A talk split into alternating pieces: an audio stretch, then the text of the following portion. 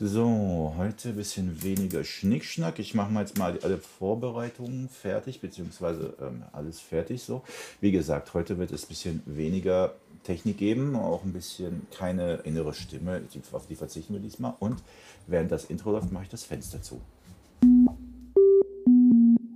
Wie Podcast. Wie oder. Wie was. Wie auch. Wie Podcast oder was auch immer. Hallo, mein Name ist Richard Blaha und das hier ist Powei Podcast oder was auch immer.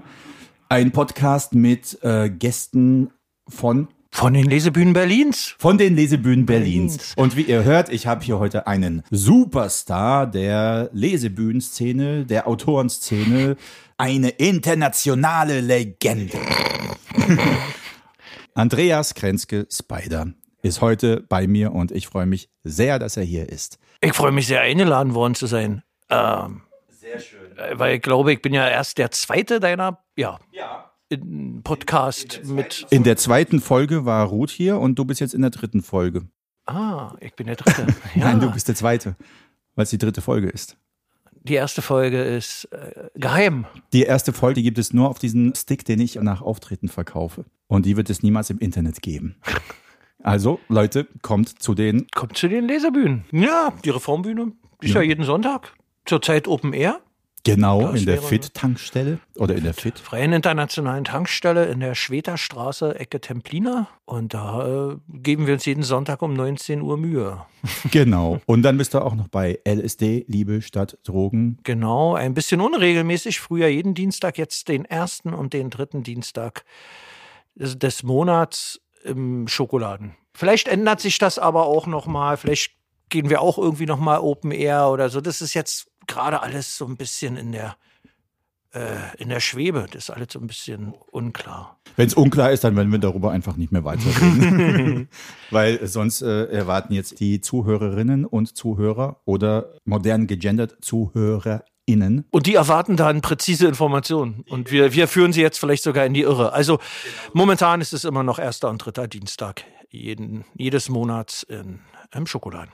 Äh, bist du auch auf anderen Lesebühnen unterwegs? Fest bist du ja nur bei LSD und Reformbühnen. Ja, ja, bei Reformbühne auch noch gar nicht so lange, zwei, seit, seit 2020, glaube ich. Aber wir haben, äh, aber ich lasse mich natürlich gerne überall hin einladen. Letzte Woche ich am Donnerstag bei den Brauseboys und, und äh, am äh, Sonnabend in, in der Schweiz in Zug und äh, das war ich bei, bei, bei, bei Oswald 11. Also so, ich, ich gehe gerne zu anderen Bühnen hin, die mich einladen. Aber mich laden immer weniger andere Bühnen ein.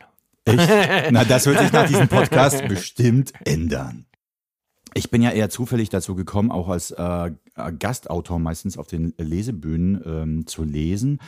Und äh, was denkst du, woran äh, liegt das denn? Oder, oder gibst du, kannst du irgendwelchen äh, Autoren, Autorinnen äh, noch Tipps geben? Ja, na, Lesebühnen wissen das ja zu schätzen, wenn Leute gut Geschichten vortragen können und, und also ja, schreiben, B gut vortragen. Und meistens ist es, also fast alle Leute, die bei Lesebühnen sind, sind ja zu Lesebühnen gekommen, weil sie erst so als Gäste aufgetreten sind oder das mal ausprobiert War haben. das bei dir auch so? Nö? Nee, hast- aber wir waren damals äh, Stammzuschauer bei der Reformbühne und haben dann ein Jahr nach der Reformbühne LSD Liebe statt Drogen gegründet und das ganze Konzept einfach geklaut. Ach so, war das Ja. auch mit dem, äh, mit dem Schlusslied und Mit diese alles, ganze mit Geschichte? alles. Wir haben gesagt, wir machen es genauso wie die, weil wir das so gut fanden. Und dann äh, ist es ja eigentlich immer, äh, also es ist gar nicht so, dass, dass, dass es so abgeschottet ist und so, sondern eigentlich freut, freut sich, glaube ich, jede Lesebühne immer über Leute, die freiwillig kommen, um da aufzutreten, weil es ja eigentlich immer gut ist und immer eine Bereicherung und immer was Neues und immer neue Leute. Und ich, also ich würde das auch jedem empfehlen, wenn er denkt, so, ach, ich weiß nicht, ich weiß nicht, ich weiß nicht. Viele Lesebühnen haben ja auch offene Mikrofone, also LSD hatte immer offene Mikrofon und, und andere.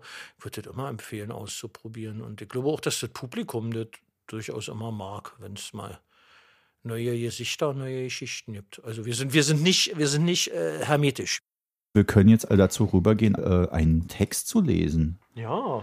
Ich fange mal mit einem an, den ich, äh, den habe ich schon mal vorgelesen. Naja, der, der ist eigentlich, ist er, eigentlich ist er fast schon so ein bisschen alt. Die, die, die, die Ereignisse haben sich ja äh, verändert in den letzten, also jetzt waren ja fast zwei Jahre Pandemie und der Text ist eigentlich aus dem letzten September, als die Schule wieder losging mit dem neuen Schuljahr, also mit dem jetzt aktuellen Schuljahr.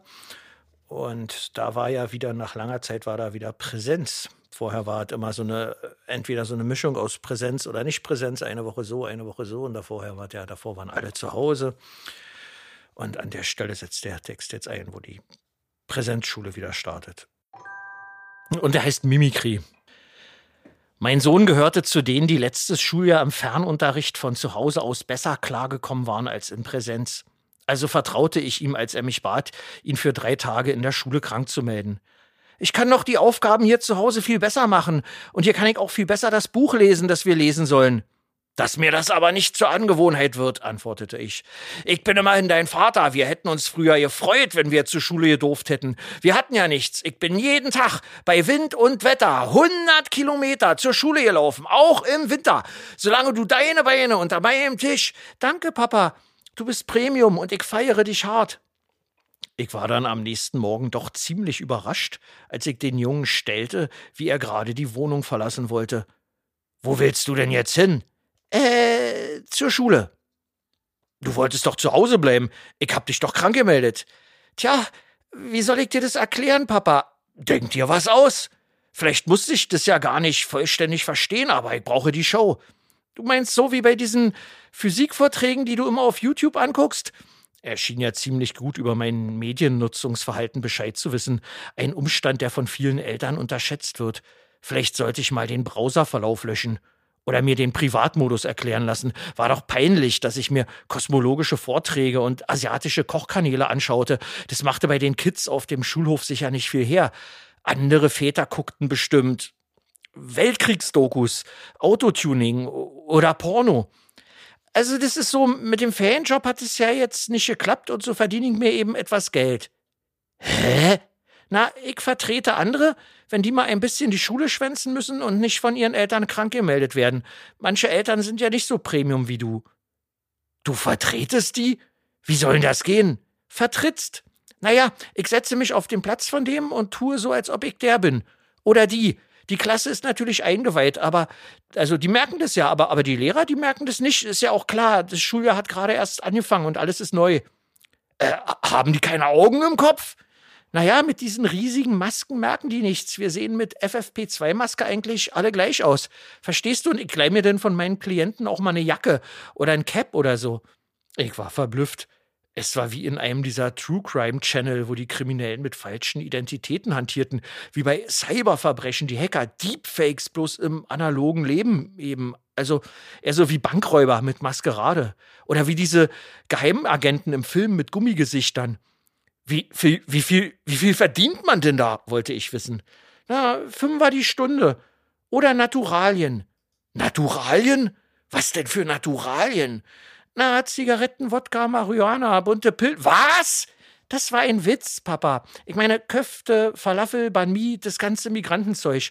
Bei den Kartoffeln von Prenzlauer Berg nimmt man aber in der Regel fünf Euro pro Stunde. Ich meine, was soll ich denn mit Müsli oder, oder Vollkornbrot mit veganen Pasten drauf?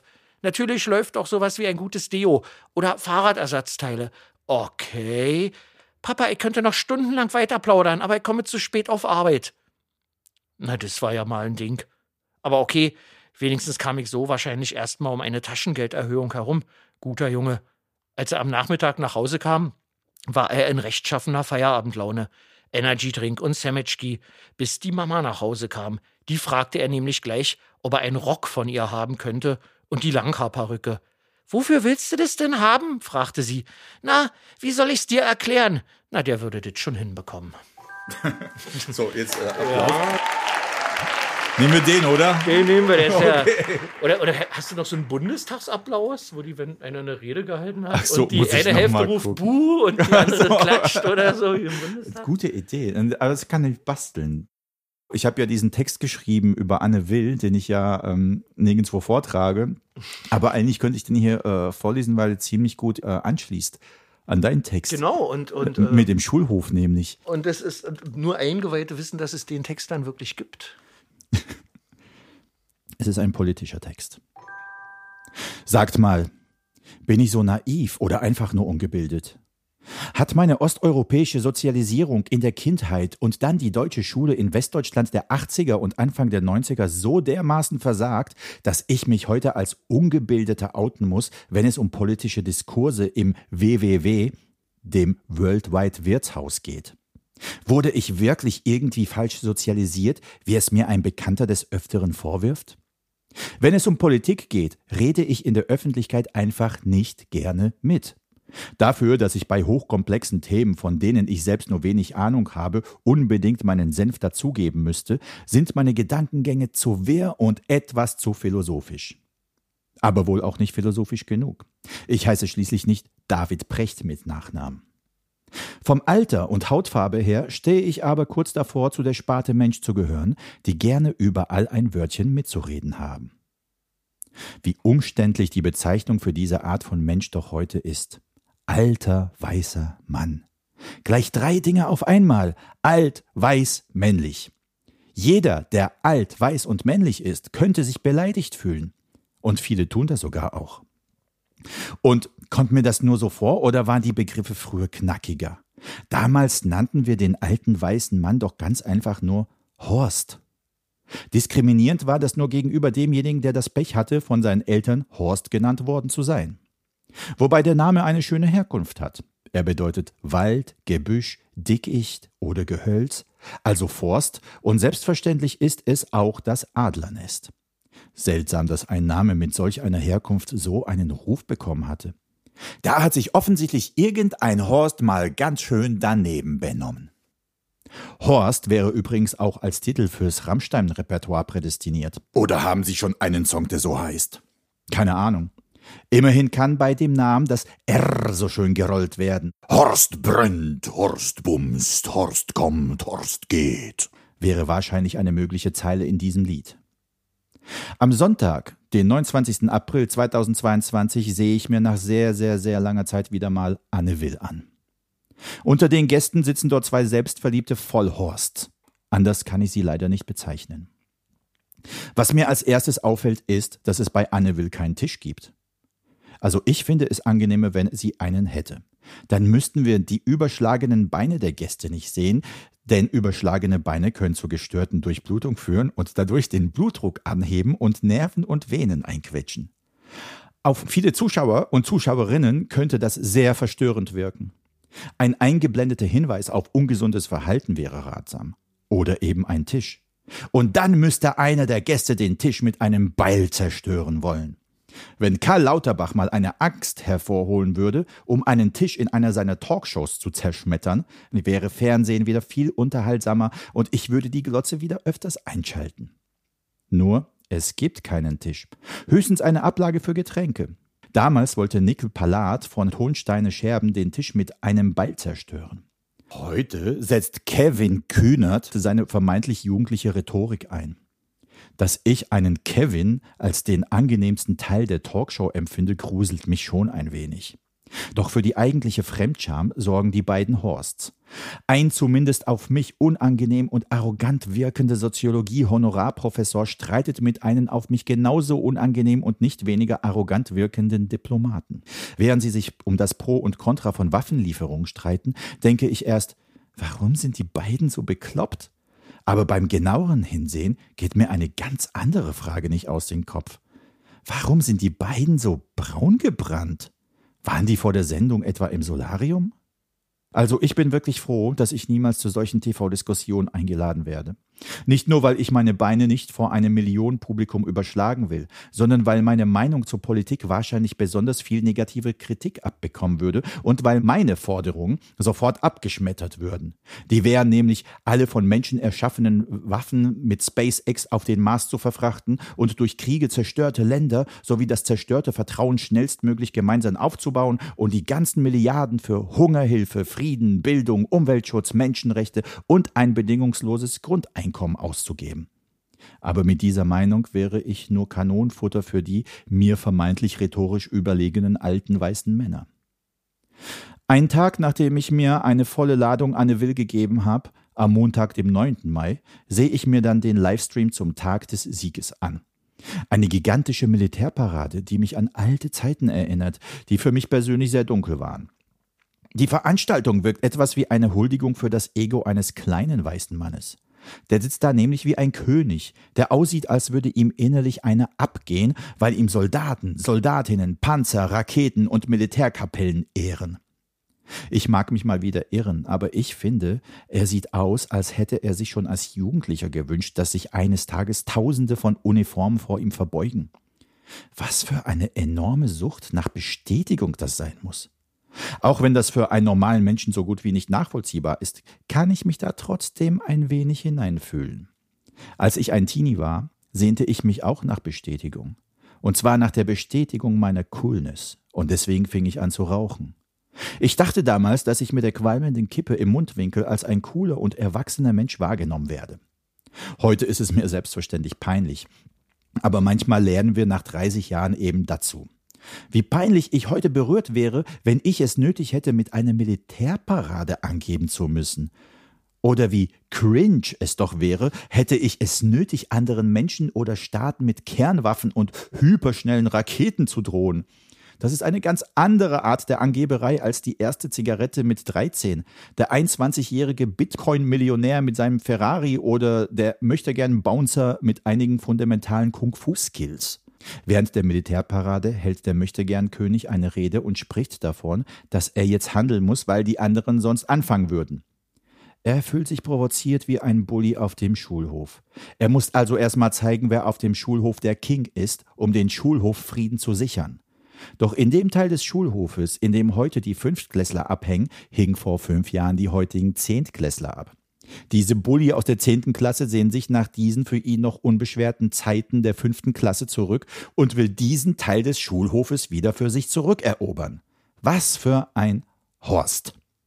Übrigens wäre Horst ein Adjektiv, würde es horstig heißen.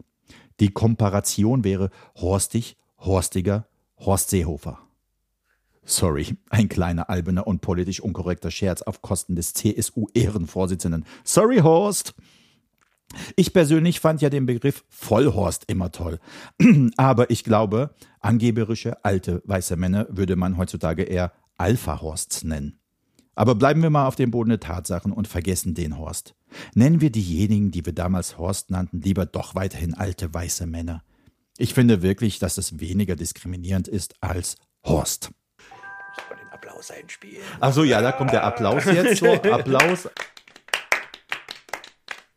Ja, ich äh, mache mir immer ein bisschen weniger Applaus als den Gästen natürlich. Man könnte so, wenn man den Gedanken, also wenn man das weiter, äh, also eigentlich ist ja die Parade auch das am wenigsten Schlimme, war. Also wenn es so wäre, man könnte zu den Leuten sagen, okay, ihr könnt voll die Könige sein, wir machen jedes Jahr für euch eine Parade und dafür, dafür dürft ihr aber keinen Krieg machen oder so. Vielleicht wäre das so ein, oder? So, so, wir verbieten den, wir verbieten den, also der Panzer ist nur für die Parade, so, nicht für den äh, Einsatz im Gelände oder so. Irgendwie so ein, ja, ja. Naja, wir hatten ja bis, wir hatten ja bis, bis 89 immer noch die Paraden auf der ähm, Karl-Marx-Allee. Karl-Marx-Allee, Frankfurter Allee, Karl-Marx, ja, ja, aber das war, ich weiß auch nicht, das war da alles.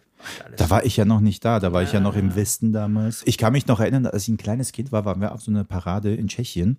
Und bevor wir hingefahren sind, da war ja der Präsident und alle, ne, und so. Und wir mussten denen ja zuwinken. Also da sind erst irgendwelche äh, Russen rumgefahren mit ihren Geräten und danach das Volk, das waren wir und haben mit äh, tschechischen Fähnchen und russischen Fähnchen gewunken. Und dann hieß es äh, bei uns zu Hause, ja, wir fahren jetzt auf die Parade, wir müssen da hin, wir müssen da rumlaufen, den Präsidenten zuwinken. Ich war vier, fünf Jahre alt und dann meinte ich zu meinen Eltern so, kann ich dann auch hoch zum Herrn Hussak? Das war ja Gustav Hussak. Meine Mutter meinte dann so, nee, nee, nee, Richard, äh, nee, da kannst du nicht hoch, weil die Gorillas, die werden dich nicht durchlassen. Ähm, Die meinte damit die Leibwächter natürlich.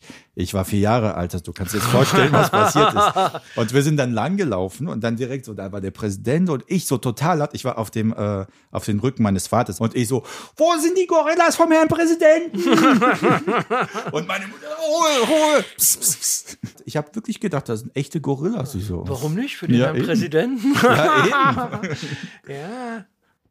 Ja, ja, ich kann, ich kann mich noch erinnern, dass das so. Ich glaube, ja, die Kinder waren auch noch nicht eingeschult und dann irgendwo war eine, war eine Schlagzeile am, äh, an so einem Zeitungskiosk. Äh, Bö- Böhmermann äh, angefressen von äh, Angela Merkel oder Böhmermann angefressen von Merkel. Und was steht da? Was steht da? Da steht Böhmermann angefressen von Merkel.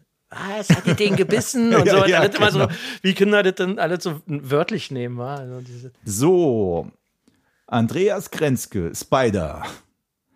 Hast du noch einen Text? na klar, ich habe natürlich keinen politischen Text. Du, das, äh, aber das auch, muss auch. Deswegen habe ich ja den äh, meinen Text nicht äh, gelesen auf den. Äh, deswegen, äh, ich habe gedacht, das hat gar nicht so gepasst. Das war so eine lustige Stimmung da. Ach, das hätte schon. Aber ist ja egal, kannst du das nächste Mal machen. Oder machst wirklich einen Running Gag draus. Äh, ja. Na, jetzt habe ich ihn ja hier vorgelesen. Naja, das, wer weiß, das, das hören ja nur die, die, weil wir wissen ja nicht, ob die, die Hörer von Podcasts und die Live-Zuschauer bei den Lesebühnen, ob, äh, wie, wie stark sich das überschneidet. Da bin ich auch gespannt. Also ich bin auch gespannt, dass so zwei, drei Leute dazukommen. Oh, ich habe euch im Podcast gehört. Das wäre cool. Leute, wenn ihr Das euch hier, cool, wenn ja, ihr uns jetzt hier hört, ja, kommt zu den Lesebühnen. Zu allen. Ach na, vielleicht, weil wir jetzt gerade schon so eine Thesen, Themen hatten hier mit, mit Früher und Rückblick und vielleicht, vielleicht der hier, der ist so ein bisschen, hier geht es auch so ein bisschen um, um, um Kindheit und um Osten. Na klar, nehmen wir den. Das Universum aus der Kaffeetüte. In der DDR war die Karriere der Karrierepläne in den 70er Jahren wahrscheinlich für alle kleinen Jungen die gleiche. Zuerst wollte man ein Mädchen werden, danach doch lieber Lokführer und schließlich Kosmonaut. Ich machte da keine Ausnahme. Der Weltraum lockte mehr noch als der Westen. Das hatte wahrscheinlich mit der Schwerelosigkeit zu tun. Dabei war ich damals sehr leicht und hätte von der Schwerelosigkeit eigentlich kaum profitiert. Selbst auf der Erde Erde klingt ziemlich großartig und ein bisschen pathetisch. Selbst in den Straßen von Ostberlin schwebte ich eigentlich mehr, als dass ich lief, und ein scharfer Wind, ein buntes Schaufenster oder ein interessantes Fahrzeug konnte mich mit Leichtigkeit anziehen und von der vorausberechneten Bahn abbringen. Aber so wurde das natürlich nichts mit der Kosmonautik, auch nicht mit der Lokführerei. Nicht mal um Mädchen zu werden reichte es. Meine Großmutter schenkte mir einmal einen Modellbausatz von Vostok 1, dem Raumschiff, in dem Gagarin die Erde umrundet hatte, zum Zusammenkleben. Begeistert verbrachte ich herrliche Stunden in den Wolken der Lösungsmitteldämpfe. Gagarin war auch für DDR-Menschen ein Held. Im Nachhinein erst ist mir die Geschicklichkeit aufgefallen, den Namen der Raumkapsel nicht ins Deutsche übersetzt zu haben. Osten 1 hätte irgendwie alles andere als heroisch geklungen in den Ohren der Ostzonenbewohner. Damals wohnten wir bei der Großmutter an der Knorrpromenade und ich begleitete sie oft zum Einkaufen. Einmal sahen wir seltsame Wesen auf dem Dach einer Baracke, die aus einer Art Kanone Flammen verschossen. Es waren aber gar keine Außerirdischen, die den Friedrichshain angegriffen hatten, sondern Bauarbeiter, die Dachpappe verlegten. Was für eine Enttäuschung. Im Einkaufsladen stand eine Kühltruhe, an ihrer Seite stets zwei Lämpchen leuchteten, eine rote und eine grüne. Eines Tages fehlten sie und an ihrer Stelle luden Löcher zum Hineinstecken der Finger ein. Ich bekam meinen ersten elektrischen Schlag und im Einkaufsladen wurde es dunkel und still. Das lag daran, dass das Licht ausgegangen war und auch die Kaffeemühle. Ich schrie wie am Spieß, so dass das mit der stromlosen Kaffeemühle wahrscheinlich kaum jemandem aufgefallen sein dürfte. Nur gegen die Dunkelheit konnte ich nichts tun. Ich war damals keine Leuchte. Die besagte Kaffeemühle faszinierte mich jedes Mal. Oma kippte oben die Bohnen des Rondo rein und dann wurde er in die unten angeklemmte Tüte gemahlen. Nichts Spektakuläres, sowas gibt's heute noch in vielen Kaufhallen, aber damals waren große Maschinen wie kleine Freunde für mich. Irgendwann wurden wir eines Pfundes Westkaffee ha- habhaft. Keine Ahnung wie und warum. Der war schon gemahlen. Wie praktisch. Was aber noch viel spektakulärer war, es handelte sich um einen steinharten Klotz. Bevor wir die ersten Tassen davon tranken, klopften wir mit der Packung monatelang Schnitzel, zerschlugen Eiswürfel, Kandiszucker oder Steinsalz oder halbierten Briketts. Der Kaffee war, wie mir meine Eltern erklärten, vakuumverpackt. In der Packung war Vakuum. Also in erster Linie selbstverständlich Kaffee, aber auch ein ordentlicher Schuss Vakuum. Das musste man sich mal vorstellen. Vakuum. Ich kannte Vakuum. Das war das Zeug, aus dem das Weltall bestand. Die im Westen hatten in jeder Packung Kaffee noch gratis ein bisschen Universum als Beilage. Konnte mir doch keiner erklären, dass wir das fortschrittlichere System haben sollten. Der Kaffee war schwarz und scheinbar unendlich tief und anfangs heiß kühlte er stetig ab. Er war wie das Universum. Was hätte also näher liegen können, als seiner Verpackung ein wenig seines Geschwisters beizulegen? Als wir die Tüte öffneten, entwich zischend ein bisschen Weltraum in unsere Küche und ich konnte mich so ein kleines, winziges bisschen wie ein Kosmonaut fühlen. Wenn man nur genug von dem Westcafé besäße, so dachte ich es mir, vielleicht so viel wie ein Westler, dann könnte man alle Packungen auf einmal öffnen und hätte ein richtiges, gutes, echtes Stück Weltall bei sich zu Hause. So könnte man ganz ohne eigene Rakete, ohne Sport zu trainieren oder Russisch können zu müssen, quasi als Hobby Kosmonaut machen. Wahrscheinlich brauchte man dann aber trotzdem einen Raumanzug. Aber da konnte ich vielleicht meine andere Oma fragen, die war nämlich Schneiderin. Das war ein sehr guter Plan. Dass daraus trotzdem nichts wurde, ist nicht meine Schuld und eine andere Geschichte. Aber noch Jahrzehnte später, heute, erfasst mich Ehrfurcht, wenn ich eine Packung Kaffee öffne.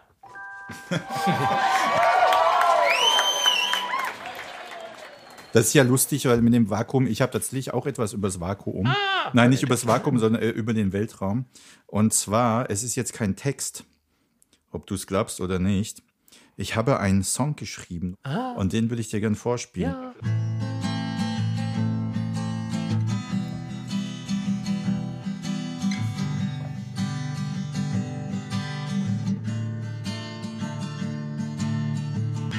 Ich habe Hunger, aber nur 20 Cent. Das wird nicht reichen für eine Switchkova. Ich habe Hunger, aber nur 20 Cent. Ich bin arm wie ne Kirchenmaus. Der Kapitalist investiert Geld, um mehr Geld aus seinem Geld zu machen. Das bringt mich auf die gute Idee, meine 20 Cent zu investieren. Ich gehe zur Schönhauser Allee 144 und rufe in der Telefonzelle Elon Musk an. Er ist der reichste Mensch der ganzen Welt. Wird mir bestimmt mein böhmisches Mal gönnen. Ob er mir etwas Geld leiht, frage ich höflich. Er wundert sich, dass ich seine Details kenne. Ich würde ihm auch eine wundervolle, sahnige, tolle, warme Switchkova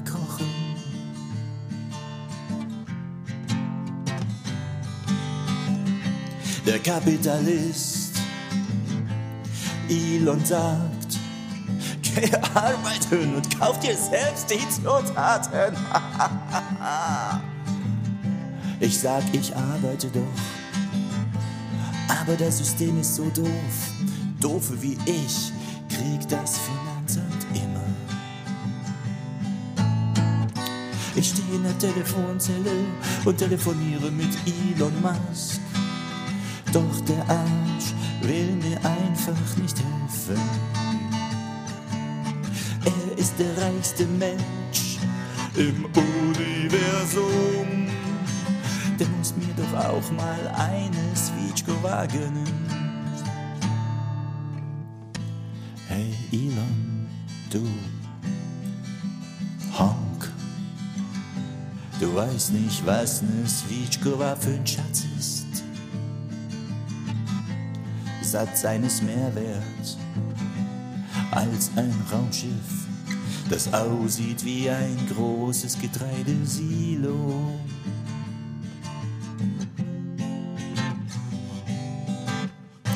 Der Kapitalist bietet mir einen Job an. Ich könnte doch für SpaceX Switchkova kochen. Oder für die Gigafactory. Wasser für die Soße ist angeblich mehr als genug da. Ich stehe in der Telefonzelle und telefoniere mit Elon Musk. Meine Investition hat sich also gelohnt. Er ist der reichste Mensch im Multiversum. Und für das koch ich bald Svitschkova. 20 Cent, ganz neue Horizonte. Ich werde nie so reich sein wie Elon Musk. Doch Svitschkova ist doch eh viel, viel, viel krasser als PayPal, Teslas oder Raketen. Das war der Song. Das war das erste Mal, dass du gehört hast, dass ich live was vorspiele. Ja, na toll. Na, Ja. komm doch mal als musikalischer Gast zur Lese. Ja, da musst du ein bisschen üben, wie du gemerkt hast. Ich bin ja eher so der Studiomusiker. Live ist immer so was anderes, ne? Aber äh, wenn ich es gut übe und auswendig kann, könnte ich mal machen. Du weißt, was eine Switchkova ist. Mit so einer Sahnesoße, so einer Rinderlende. Saure, genau, saure Ja. Sahnesoße. Also Switschka ist ja eigentlich die Kerze, ne, auf Tschechisch. Niemand weiß genau, warum es Switschkova heißt. Wenn du jetzt Switschkova, also du hast jetzt dieses Ova im Tschechischen, die des, ja, also die der Kerze, also so heißt eigentlich das Gericht. Also diejenige, Ja. die der Kerze gehört. Also könnte man so ja, übersetzen, ja. Switschkova. Und niemand weiß, wa- was das eigentlich mit der Kerze zu tun hat, das Gericht, aber es heißt halt so. Vielleicht hat es auch einen anderen, äh, eine andere Brotherkunft. Ich weiß es nicht. Wenn man Glück hat und nach Dresden fährt und einen tschechischen Speisewagen hat, dann gibt es da auch. Aber es ist wahrscheinlich nicht die Vorzeige-Switschkova, könnte ich mir vorstellen. Du, ehrlich gesagt, nein, äh, die sind ziemlich gut manchmal. Ah, Wenn du, ja. äh, du musst nur den richtigen Zug und den richtigen Koch erwischen. Es gibt ja den einen, wo die Tschechen kochen. Es gibt dann einen, äh, nee, doch, eigentlich sind es immer Tschechen, die da, glaube ich, kochen. Ja, ja, ne? wenn man den tschechischen Zug hat. Es gibt aber so zwei verschiedene und das eine, der eine riecht immer total nach Fett. Ich war ja mit dem Zug auch nach Prag. Ich liebe diese Fahrt. Ja, ja. Das ist die schönste Fahrt in Europa, die ich mit dem Zug kenne, glaube ich. Also ja. wirklich, also das ist so schön. Da durch äh, die sächsische Schweiz, also du fährst ja jetzt nach Dresden und dann von Dresden, kennst du es wahrscheinlich auch, bist du bestimmt auch nach Ungarn damit gefahren. Na, du fährst doch über Dresden, du musst ja in Dresden nicht aussteigen, oder? Du fährst über, über Dresden, Sächsische Schweiz und dann Detschin und dann. Dresden hält, er erstmal irgendwie eine halbe Stunde oder so und dann fährt er weiter und dann geht's richtig los und dann guckst du nur noch raus Ja, und ja, isst ein ja. Gulasch, holst, dann bestelle ich mir erst ein Bier. Ah. Also nicht schon davor, sondern erst wenn ich da ankomme, bestelle ich, setze ich mich in den Speisewagen, oh, ich sitze eh schon drin und dann bestelle ich mir ein Bier und so ein Gulasch oder so oder eine Switschkova auch mal und dann äh, fahre ich und gucke mir halt die sächsische Schweiz an mit den schönen Bergen und mit den alten Burgen und weißt du, Das ist schon toll da, ja, ja. und dann bis Prag, ne, an der Elbe entlang und dann bei Mielnik wird äh, dann ähm, äh, wird zu Moldau, weil die Moldau dort ja in, in die Elbe fließt, äh, mündet, mündet sagt man. Ne? Ja. Ja, also schön. Kann ich auch jedem empfehlen. Du kriegst mit ein bisschen Glück äh, so, ein, so, eine, so eine Angebote für, weiß ich nicht, 17 Euro noch was oder Genau. so. so Aber jetzt machen wir mal hier keine Nee, Werbung für die Bahn. Werbung für die Bahn. Für die Bahn machen wir keine Bahn, also Werbung. komm hier. Nee, wir machen noch mal einen Text. Sie Ihr Fahrrad und. Ich, ich finde, wir sind hier äh, zum Lesen, Vorlesen, zum Quatschen und wir quatschen schon ganz schön viel und Ja, ja, ja, wir können uns jetzt nochmal. Ich bin gespannt auf deinen nächsten Text. Kommen wir mal zu was ganz anderem. Ich habe hier so einen Text rausgesucht, der war von, der ist relativ neu, der ist bestimmt erst zwei Wochen alt oder so. Ja, genau. Sein lassen. Ich freute mich, Peter zu treffen, nach sehr langer Zeit mal wieder. Das letzte Mal war Silvester gewesen, bei dieser Online-Party, die Lydia veranstaltet hatte, weil wegen Corona und Social Distancing und so. Wir waren 14 Leute. Erst war es ein bisschen komisch gewesen, weil dieses Online-Konferenz-Dingens so aussah wie ein Weihnachtskalender mit nur 14 Türchen. Aber bald kam ich mit einzelnen Leuten oder kleinen Grüppchen ins Gespräch, zum Beispiel mit Peter. Er war so eine Art Tausendsasser. Unsere Unterhaltung kam zwangsläufig auf das Thema Neujahrsvorsätze oder Be- Vorhaben für das neue Jahr. Peter hatte sich einen Italienischkurs vorgenommen und Yoga. Nein, hatte er gemeint, das sei keinesfalls zu viel. Er brauche immer ziemlich viel jedes Jahr. Letztes Mal sei es ein Angelschein und Kreuzstickerei gewesen. Und nun traf ich ihn in echt wieder, hier in den schön, schöner Schönhauser Allee-Arkaden. Ich erkannte, er erkannte mich und ich ihn. Wir hatten uns ja lange vor dieser Silvesterparty schon kennengelernt. Ihr habt nur eben später sehr selten gesehen. Wir setzten uns in ein Bäckereicafé und plauderten ein bisschen. Irgendwann sprach ich ihn auf sein Yoga an. Ja, ich bin so total zufrieden damit. Das war eine gute Entscheidung. Und das Italienisch Ah, hat mich richtig happy gemacht. Du kann ich nur empfehlen. Wie weit bist du denn schon? Äh, ich hab's abgebrochen. Hä? Was? Na, beides. Wie abgebrochen? Na, aufgehört. Ich hab's sein lassen. Aufgeheben. Das Yoga? Na klar, man war das ein Mist. Diese Verrenkung und, und dieses Geatme und Konzentriere. Ey, ey, du hättest das auch nicht ausgehalten. Das fühlte sich so gut an, damit aufzuhören. Ach, und Italienisch?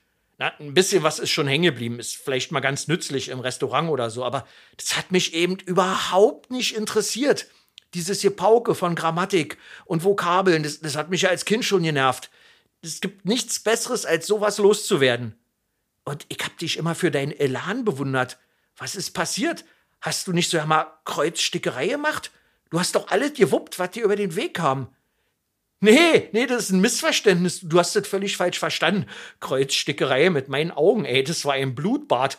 Wortwörtlich bis in die Fingerkuppen habe ich die Freude gespürt, als der Schmerz nachließ. Also, also ich habe mich selten mehr gefreut, mit etwas aufzuhören, als bei Kreuzstich.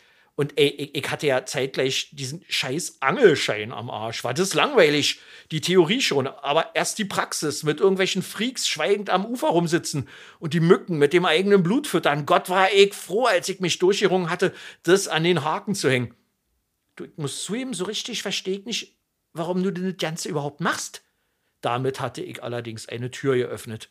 Peter erzählte mir quasi sein ganzes Leben wie er sich immer angestrengt hatte, immer Mühe gegeben, als Kind schon, im Kindergarten, in der Schule, das Beste erreichen, die Mami nicht enttäuschen, den Papi, die Lehrerinnen und Lehrmeister, den Chef, immer sich Mühe geben, an die Grenzen gehen, in der Ehe, immer noch was für die Familie erreichen, immer im Stress, immer hart am Burnout, aber immer ist es gut gegangen. Hat ja alles geklappt, nur eins hat gefehlt, Erleichterung. Irgendwann hatte er dann ein Aha-Erlebnis, einen Vertrag im Fitnessstudio, der ihn einfach bloß ankotzte, wie er sagte mit lauter solchen Muskelprotzen irgendwelche Gewichte hochheben oder irgendwelche Ruderbänke vollschwitzen. Es war so trist, ich ging einfach irgendwann nicht mehr hin. Und es war so eine Erleichterung. Zum ersten Mal seit, also vielleicht überhaupt zum ersten Mal war ich erleichtert. So muss Heroin sein. Ich schmiss kurz danach einen Kurs in Business Englisch und den Motorradführerschein. Das fühlte sich beides mal so gut an. Und von da an war ich war halt, glaube ich, süchtig. Süchtig nach Aufhören. Ich fange einfach immer mit irgendwas an und dann bin ich glücklich, wenn ich es wieder sein lasse. Und ich glaube, das macht mich zu einem zufriedeneren und ausgeglicheneren Menschen. Ich verstand so langsam seinen Weg. Andere hätten in ähnlichen Situationen die Ehe geschieden, die Familie sitzen gelassen oder den Job gekündigt. Peter substituierte das geschickt. Naja, den Entzug vor ein paar Jahren, den hätte ich vielleicht durchziehen sollen. Oh, nein, das war ein Scherz. Ach so. Es gibt, erklärte er mir, so viel, was er noch hinschmeißen konnte. Esperanto, Paleo-Diät, Tarot, Nordic Walking, Hanfanbau, Schriftstellerei und ein Musikinstrument und vieles, vieles mehr. Und wenn er irgendwann einmal bereit dazu sein sollte, dann ließe er einfach das Atmen bleiben. Wir verabschiedeten uns herzlich, jeder ging seiner Wege und ich hoffe, der Kontakt zu mir ist nichts, dessen Abbruch ihn erleichtert, denn ich würde schon gern erfahren, was er als nächstes, übernächstes und überübernächstes sein lässt. Sehr schön. Applaus. ja, toll. Wie kam es auf die Idee zu dem Text? Ich, äh, da, da, weiß ich auch ehrlich gesagt ja nicht mehr so richtig, wie das war, aber ich glaube, das ging um so die Erle äh, um, um, irgendjemand hat mir gesagt, er war erleichtert, als er mit irgendwas aufgehört hatte, weil er gemerkt hat, dass ihm das. Aber ich weiß nicht mehr genau, wer oder was das war. Genau. Ja, ich kenne sowas. Man kommt immer ja, ja. so spontan auf diese Sache und dann schreibt man das irgendwie und dann formuliert man es aus. Mir fiel gerade ein, ich habe hier, echt, ich habe das voll vergessen, dass ich das habe. Und zwar, ich habe nämlich hier ein Asterix auf Hessisch. Hof und Runner. Hof und Runner. Das ist total lustig eigentlich. Das gibt es bestimmt auch auf Berlinerisch, ne? Berlin, das könntest du dann auch Ich vorlesen. weiß es nicht genau, aber ich habe neulich letztes Jahr oder so mitgekriegt, dass sie das auf Sächsisch rausgebracht haben. Ja. es gleich oder so sollte es wohl ja heißen haben. Ach? So, Kannst du so Sächsisch nee, oder was? Nee, überhaupt ne? nicht. Also ich kann ja auch nicht Berliner, deswegen tue ich das ja auch nicht. Also ich habe es mal ja. probiert irgendwann mal und dann hatte meine Ex-Freundin gesagt, so, die ja Berlinerin ist, hast du auch mal kennengelernt, glaube ich. Nee, und die meinte zu mir so, ey, Richard Lastet, das kannst du gar nicht, ey. Aber ich habe mir trotzdem das War von ihr angewöhnt, ja. Also immer so. Sie hat mir auch irgendwann beigebracht, nein, du sagst nicht wahr, du sagst wahr. Also ich habe ja davor in Hessen gewohnt.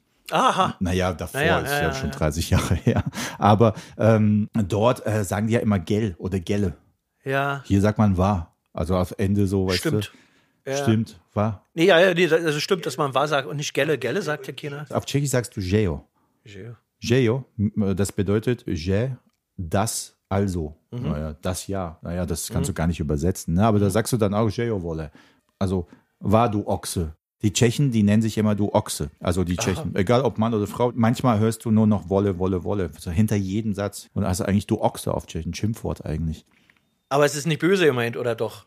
Ne, es ist manchmal so nicht böse gemeint, aber du kannst es auch böse meinen. Die Wolle. Das ist je nachdem, wie du sagst. Und ein anderes äh, Wort im Tschechischen heißt Idiot oder Dummer oder Dummkopf oder so, heißt Blb. Und es gibt hier im äh, Berlin so viele Nummernschilder auf Autos mit BLB. Das wird genauso geschrieben. Blb.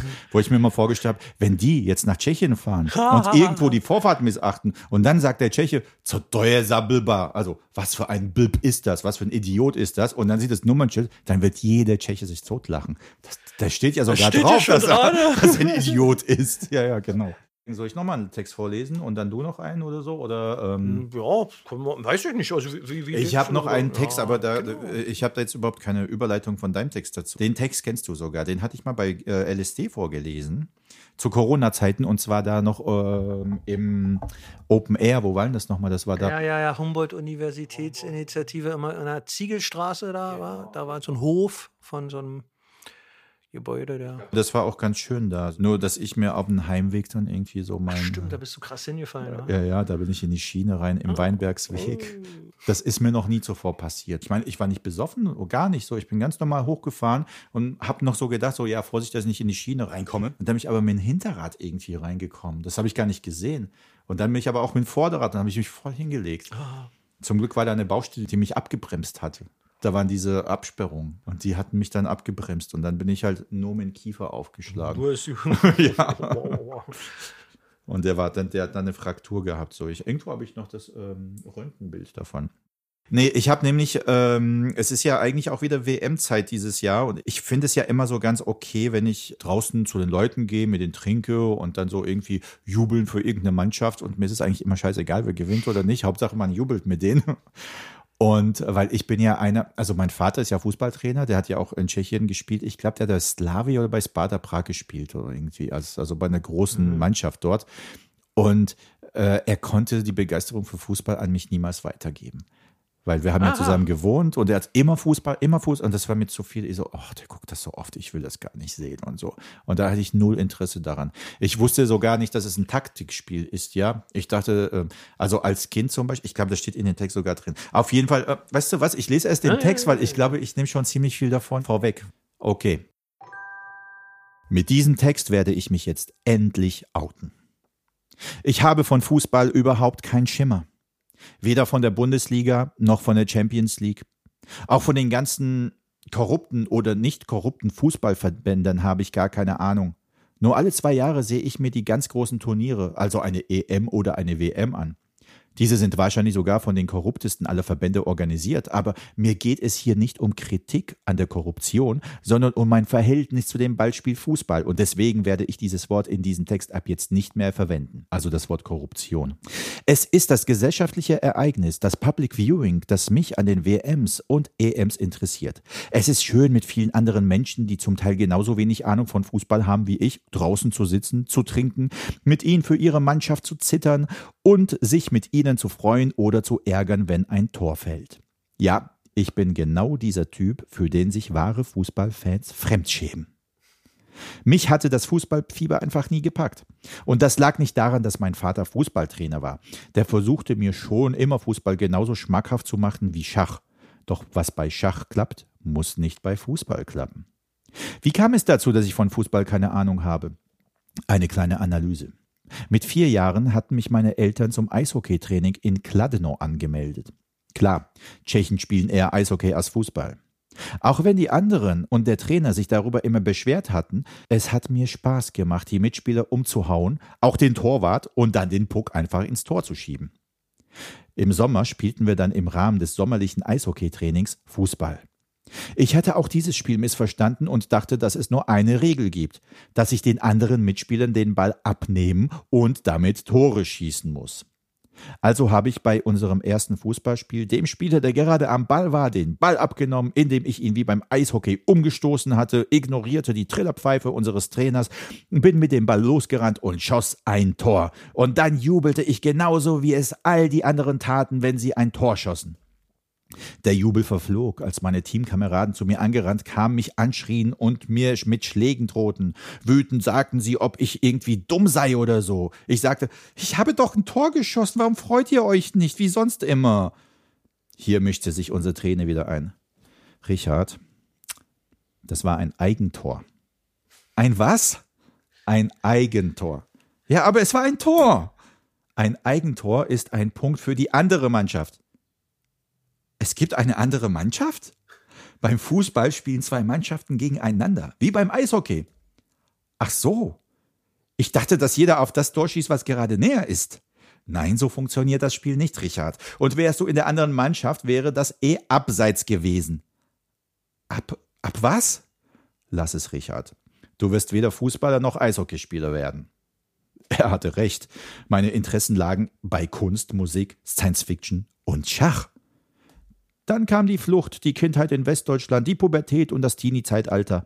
Da hatte ich keine Zeit für Fußball. Und wenn wir mal auf dem Bolzplatz waren, war ich so schlecht, dass ich immer froh war, wenn wir uns nicht auf dem Bolzplatz trafen. Und heute? Durch die Public Viewings bei den EMs und WMs weiß ich inzwischen, was ein Abseits oder ein Elfmeter ist und dass Fußball ein Taktikspiel ist. Gelernt habe ich das alles erst Anfang der 2000er.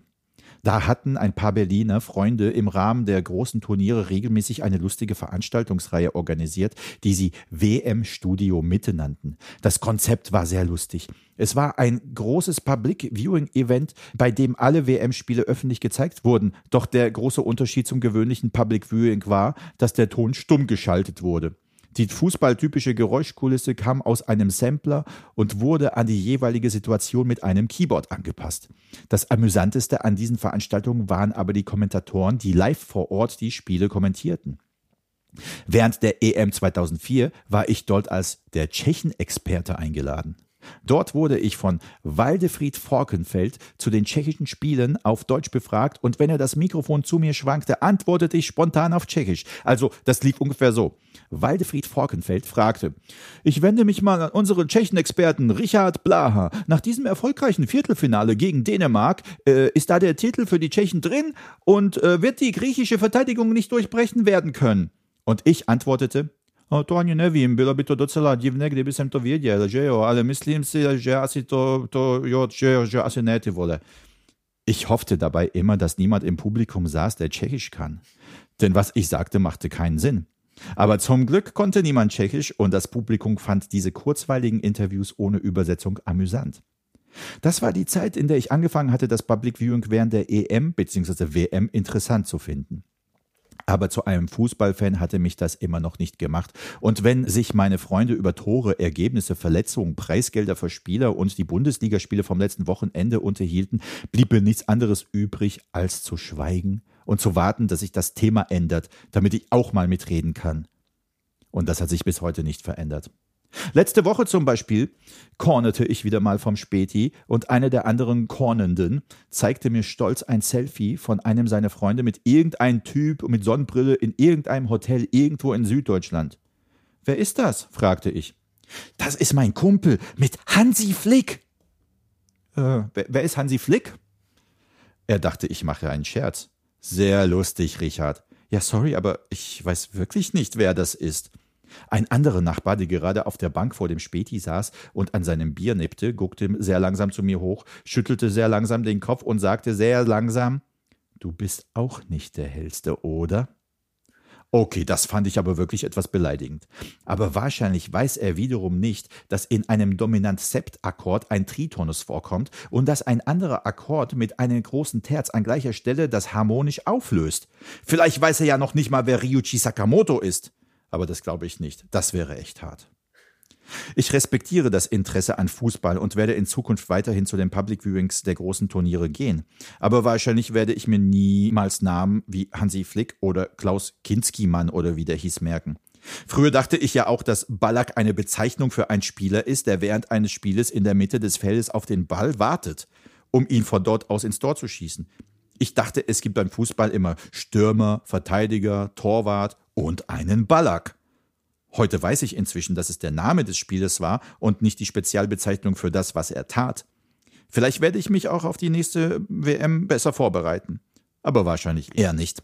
Ich werde eh erst wieder merken, dass die WM stattfinden, wenn überall die Flatscreens aufgebaut worden sind und der erste Jubel zu hören sein wird. Ja, das war's. Ah! Der ist doch länger als ich dachte, weil der hat nur drei Seiten, der Text, aber der ist jetzt, äh, die sind alle immer länger. WM-Studio Mitte kenne ich auch noch, ja. Kennst du noch? Das war total lustig. Ich habe so den Kontakt bisschen zu dem verloren, weil die alle nicht mehr im Prenzlauer Berg wohnen. Ich fühlte mich dann in Berlin auch gerade hier äh, sofort super heimisch. Das war wie Prag hier so ein bisschen so.